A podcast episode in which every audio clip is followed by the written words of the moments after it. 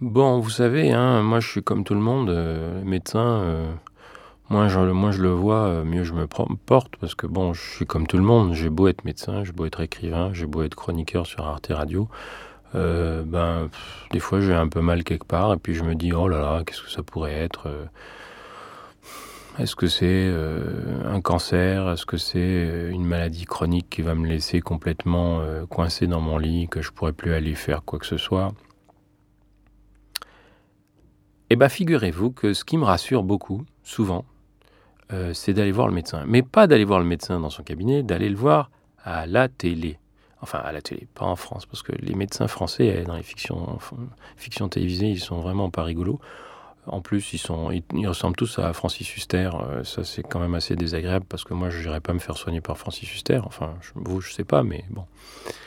En revanche, il y a plein de séries télé américaines dans lesquelles les médecins sont très très très très marrants, euh, extrêmement provocateurs, et passent leur temps à nous parler de la réalité en nous faisant à la fois chaud et froid, euh, en nous rassurant, en nous faisant peur, et moi j'adore ça. J'aime pas les films d'horreur, mais j'adore les séries de médecins.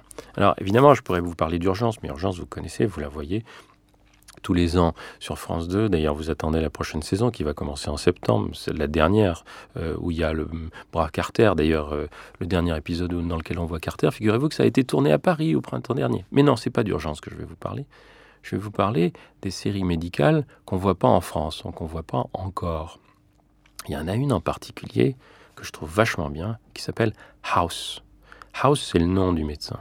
Et ce médecin, il ressemble à aucun médecin que vous avez vu parce que il est sale, il se rase pas, il est misanthrope, il est misogyne, il met jamais de blouse parce qu'il a horreur de, mettre une blouse, et il boite et il a une canne. Seulement, c'est un grand, grand, grand diagnosticien. C'est une sorte de Sherlock Holmes de la médecine. Et l'hôpital qu'il emploie est obligé de le garder parce qu'il fait des diagnostics tellement tirés par les cheveux que personne d'autre ne peut les faire. Il a une autre caractéristique, c'est qu'il veut jamais toucher un patient. Donc, il envoie les internes, euh, les étudiants faire euh, les examens à sa place. Et lui, il analyse tout ça depuis son petit bureau. La raison pour laquelle il est comme ça, c'est parce que, comme je vous l'ai dit plus tôt, il boite. Et pourquoi il boite? Il boite parce qu'il a eu une infection un jour dans une jambe, que cette infection a été mal diagnostiquée par ses confrères, bien entendu, et qu'il est resté infirme. Et depuis, il déteste les médecins et les patients, parce qu'il se déteste beaucoup lui-même.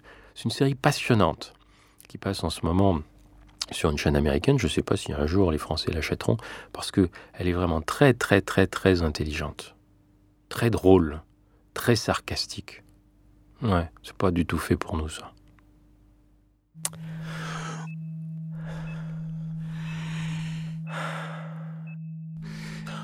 J'ai mal là par Martin Clair.